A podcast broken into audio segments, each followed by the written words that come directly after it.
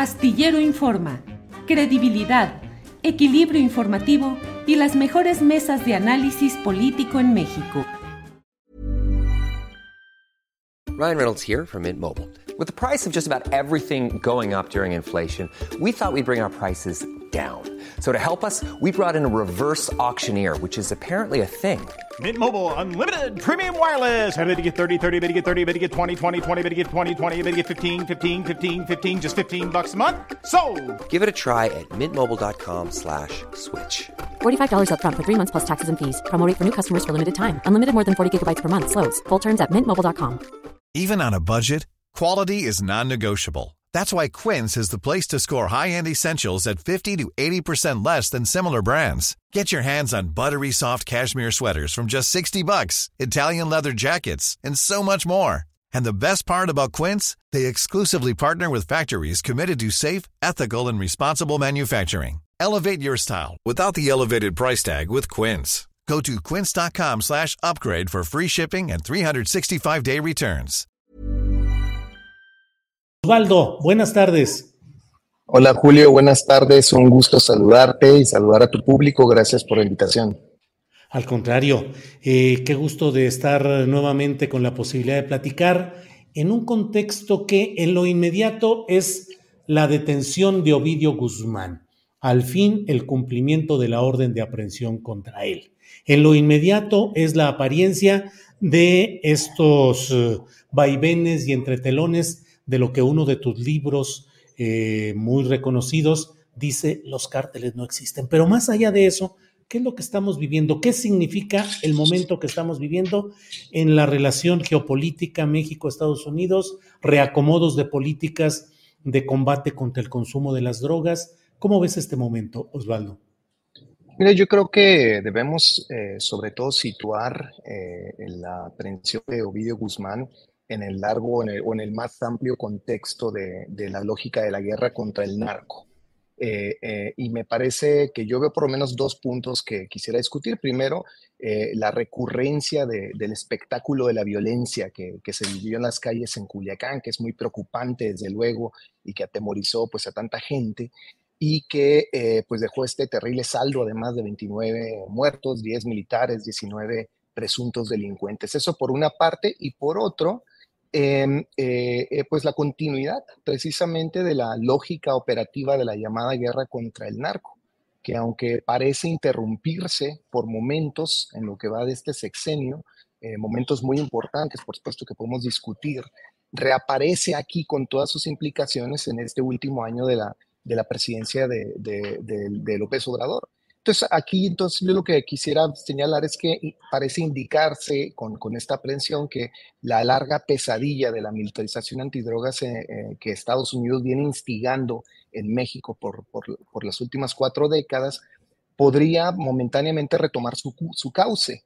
Eh, y que eh, pues todo esto pues debe preocuparnos como sociedad porque nos, nos parece eh, entonces que eh, este gobierno da un paso hacia atrás en el proceso de pacificación con el que AMLO consiguió su campaña presidencial y que, como hemos visto, eh, definió los primeros años eh, de su sexenio. ¿No? Yo quiero recordar aquí, cuando digo esto, pues el, el contexto de, de, estos primeros años, ¿no? Cuando el presidente ordenó en 2019, muy al principio de su gobierno, la suspensión de la guerra contra el narco, que ya no habría esta estrategia de detención de capos, que la injerencia estadounidense se mantendría a raya, que se fiscalizaría mejor, ¿no? La relación de eh, agencias como la DEA con funcionarios de gobierno en México, y en ese sentido pues tenía también, vi con, muy interés, con mucho interés eh, eh, la liberación de Ovidio en 2019 en ese primer operativo precisamente porque se privilegiaba proteger, proteger la vida humana antes que proceder con la captura de un supuesto jefe de, de, del narco.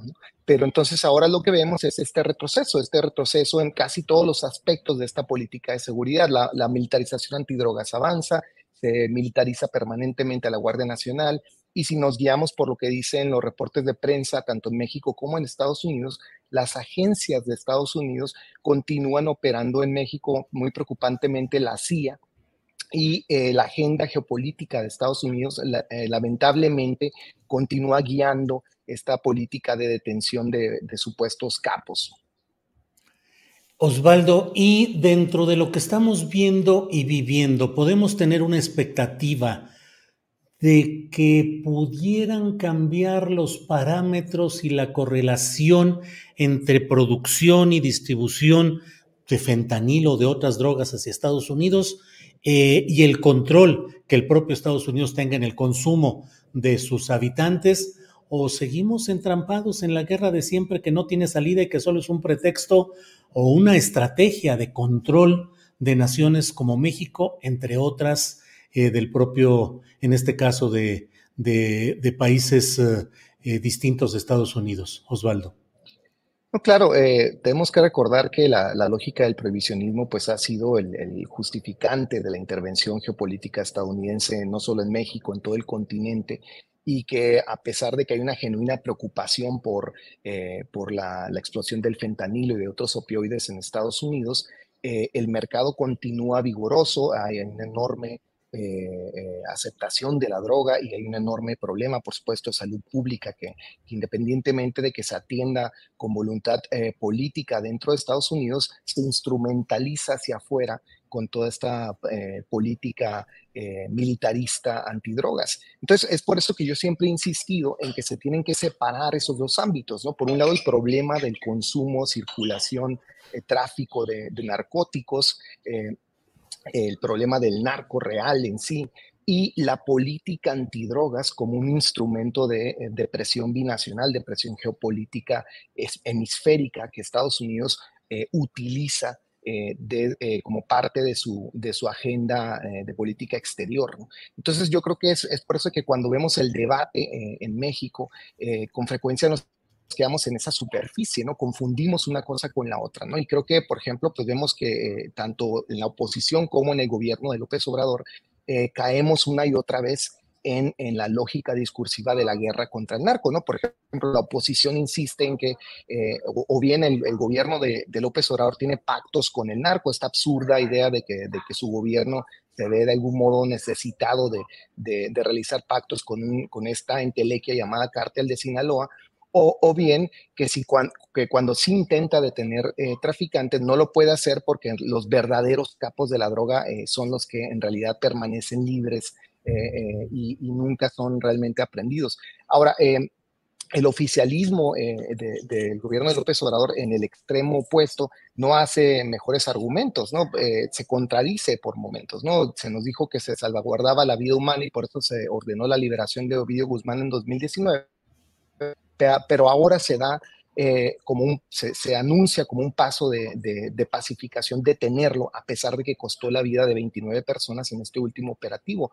Y ahí es donde, por ejemplo, pues veo con mucha preocupación las declaraciones de Rosa Isela Rodríguez, la secretaria de Seguridad y Protección Ciudadana, que decía que se trataba de construir la paz y no de ganar una guerra contra el crimen organizado. A mí me sorprendió, ¿no? Porque me, me parecía que había ecos algo orwellianos en lo que decía, ¿no? si recuerdas la novela 1984, ¿no? La paz, la, la, guerra es la paz, o incluso aquella canción de, de, Silvio Rodríguez, ¿no? La, la, guerra es la paz del futuro. Entonces, con todo esto, no quiero minimizar de ninguna manera la importancia de los cambios en la política de seguridad de López Obrador. Creo que, creo que sí ha habido cambios muy importantes y hay una clara tensión entre la presencia de los agentes de la DEA y su injerencia, eh, y los marcos de cooperación binacional que se tuvieron eh, entre el gobierno de México, los gobiernos anteriores de México con, eh, con Estados Unidos, sobre todo la llamada iniciativa Mérida, que ya fue reformulada. y incluso ahora mismo, ¿no? Mientras se tensa el proceso de, de, la eventual o no extradición de Ovidio Guzmán. Pero yo creo que el problema central, más allá de, de esos importantes reparos que ha opuesto el gobierno de López Obrador, es que seguimos debatiendo el tema dentro de las expectativas estadounidenses de lo que ellos llaman guerra contra el narco, ¿no? Y, se reactiva esta lógica de, de, la Kingpin Strategy, ¿no? La reactivación de esta estrategia de descabezamiento de los cárteles sin atender realmente a las causas de, por, como tú señalabas hace un momento, del de, consumo de, narcóticos, de opioides, etcétera, y, y, sobre todo se narrativiza que, por ejemplo, el fentanilo proviene principalmente de, eh, de México, sin, sin, mayores evidencias, con, con, cifras muy manipulables. Yo todavía no veo eh, datos convincentes de que, de que solo México es la principal fuente de fentanilo, por ejemplo. Y, entonces, eh, insisto, una y otra vez parece que nos atrapa este discurso y quedamos una y otra vez dentro de los parámetros de la lógica contra, de la guerra contra el narco que diseña Estados Unidos por décadas en México. Osvaldo, la visita del presidente Biden que tiene en sus marcados propósitos los temas energéticos, eh, comerciales, migración, pero el fentanilo, con una presión fuerte en Estados Unidos debido al elevado número de muertes producidas por este narcótico sintético o esta droga sintética. Eh, percibes con la detención de Ovidio, eh, de un familiar del Mencho, del cártel Jalisco, de otros personajes, cabecillas de grupos delictivos, percibes que esté girando la política de abrazos, no balazos, a que pueda haber ahora más balazos y más detenciones de cabecillas de estos grupos? Sí, desafortunadamente parece que ese es el rumbo que está tomando la, política antidrogas de López Obrador.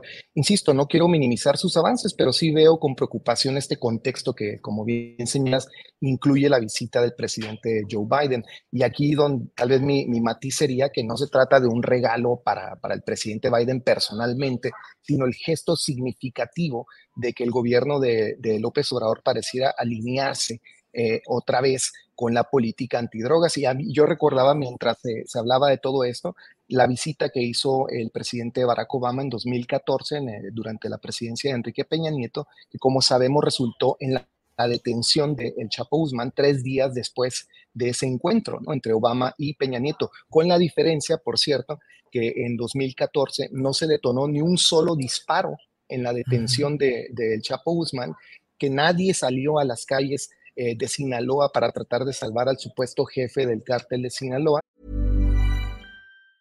It's that time of the year. Your vacation is coming up. You can already hear the beach waves, feel the warm breeze, relax and think about work. You really, really want it all to work out while you're away. Monday.com gives you and the team that peace of mind. When all work is on one platform and everyone's in sync, things just flow wherever you are.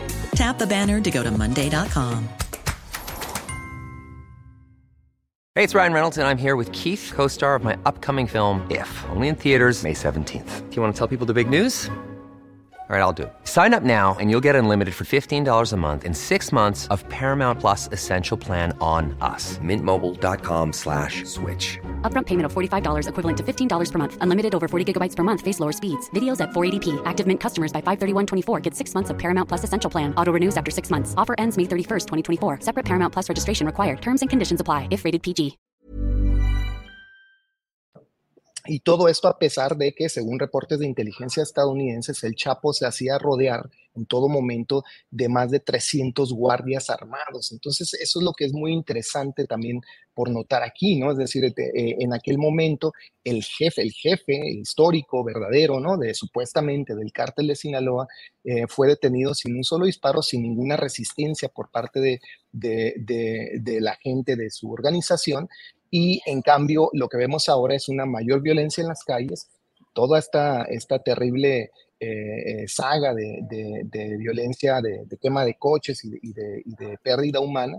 Y por otra parte, pues vemos una y otra vez la recurrencia de estos operativos para atrapar eh, supuestos capos. Entonces yo creo que ese contexto importa muchísimo porque eh, se, se, construye así por medio de estos operativos y luego después de los procesos judiciales que le sigue, eh, la, la, agenda, la, permanencia de la agenda estadounidense, que por un lado monstrifica a los narcos mexicanos, los, los, vuelve estos psicópatas que salen a las calles, que disparan a, a los aviones en, en, el, en, el, aeropuerto de Culiacán, por ejemplo, o, eh, y por otra parte, pues se acusa también la corrupción de los funcionarios mexicanos que fallan en, la, mirada de estadounidense en la guerra contra el narco, como, como veremos eh, si es que se lleva a cabo el juicio a Genaro García Luna.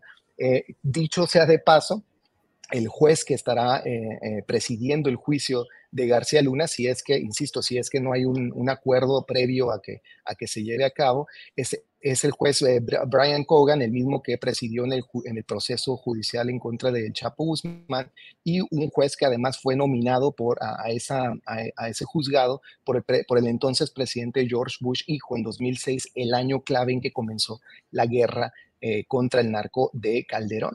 Entonces yo, yo creo que es todo muy importante ese contexto eh, Julio, porque en realidad, eh, más allá de la coyuntura y más allá de la cuestión del fentanilo, lo que, lo que realmente se asegura es la, la, influencia y la dominación de esta lógica militarista y la intervención estadounidense constante en la política doméstica. Y algo que notas que me parece también crucial es que mientras estamos debatiendo todo esto, sigue, por supuesto, en juego la extracción de recursos naturales, la extracción de de nuestra riqueza en el subsuelo y, que junto con los intereses estadounidenses de su supuesto combate al narco está también pues la, la influencia y su, y su interés por, eh, por continuar eh, interviniendo también en la extracción de recursos naturales.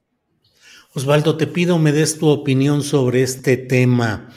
Eh, si estamos en presencia de una vuelta de tuerca para incrementar esa militarización y ese combate entre comillas, signifique lo que signifique, al crimen organizado.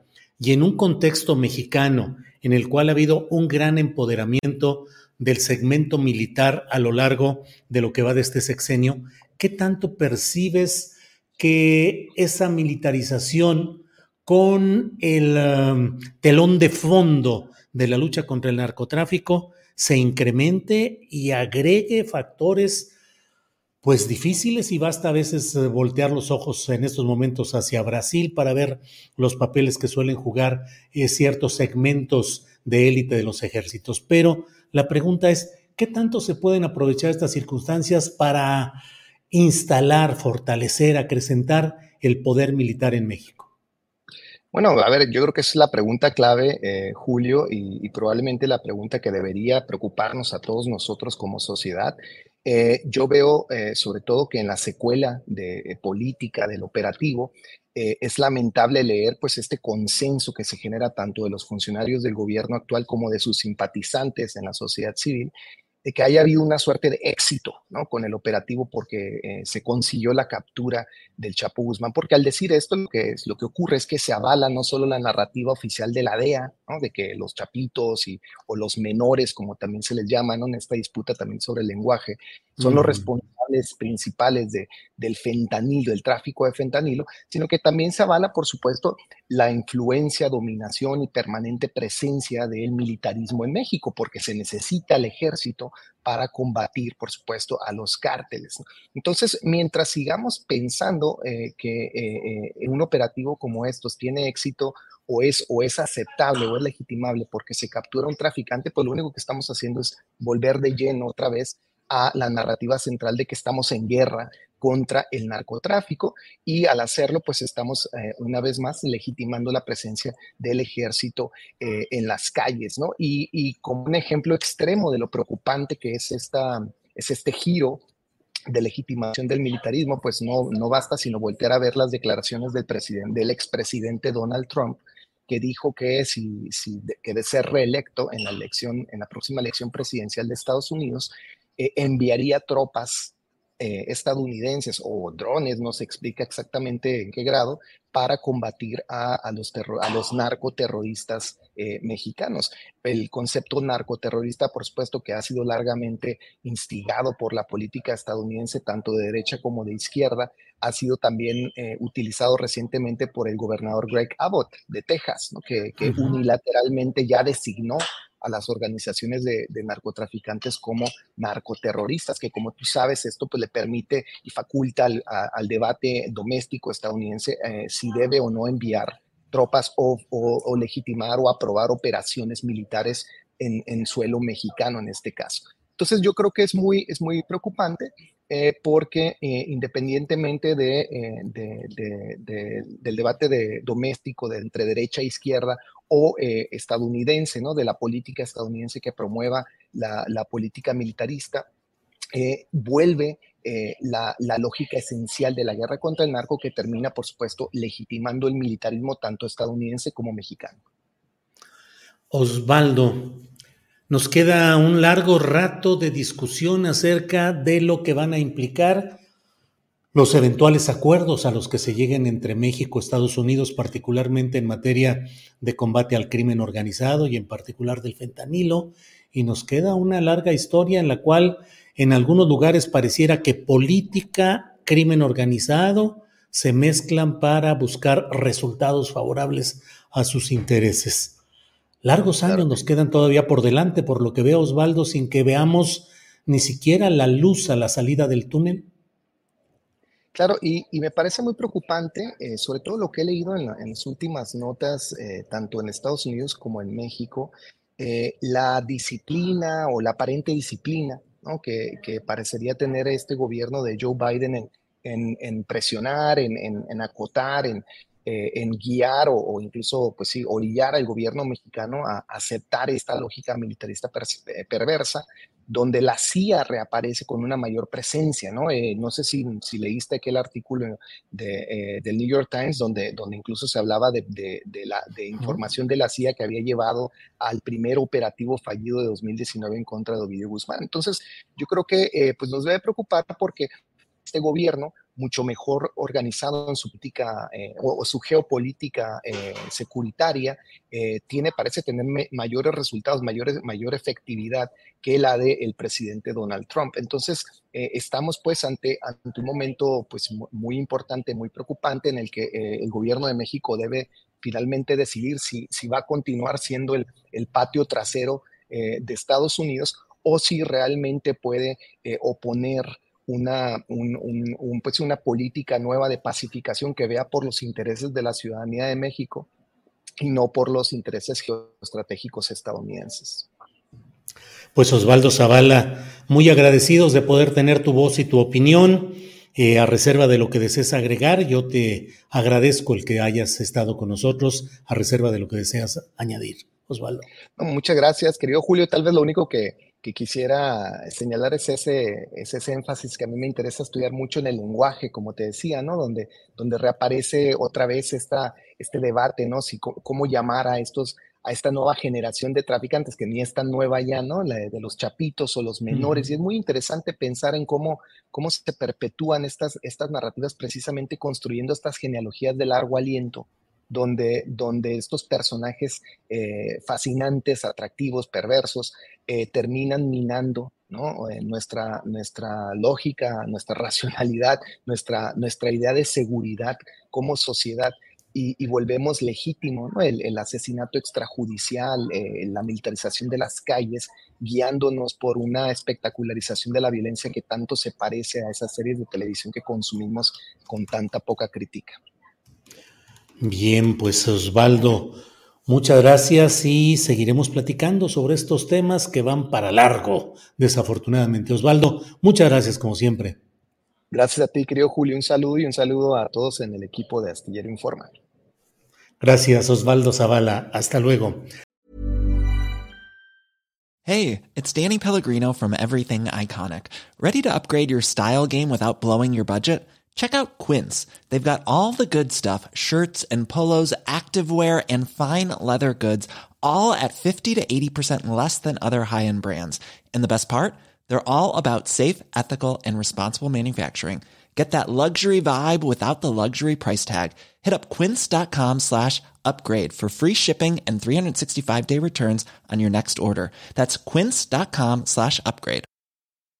When you make decisions for your company, you look for the no-brainers. And if you have a lot of mailing to do, stamps.com is the ultimate no-brainer. It streamlines your processes to make your business more efficient, which makes you less busy. Mail checks, invoices, legal documents, and everything you need to keep your business running with stamps.com.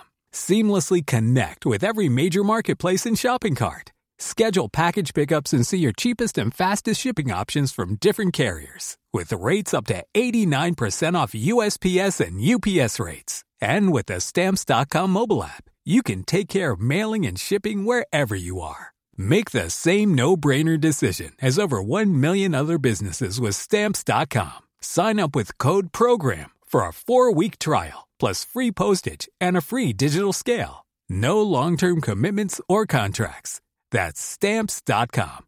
Code Program. Para que te enteres del próximo noticiero, suscríbete y dale follow en Apple, Spotify, Amazon Music, Google o donde sea que escuches podcast. Te invitamos a visitar nuestra página julioastillero.com.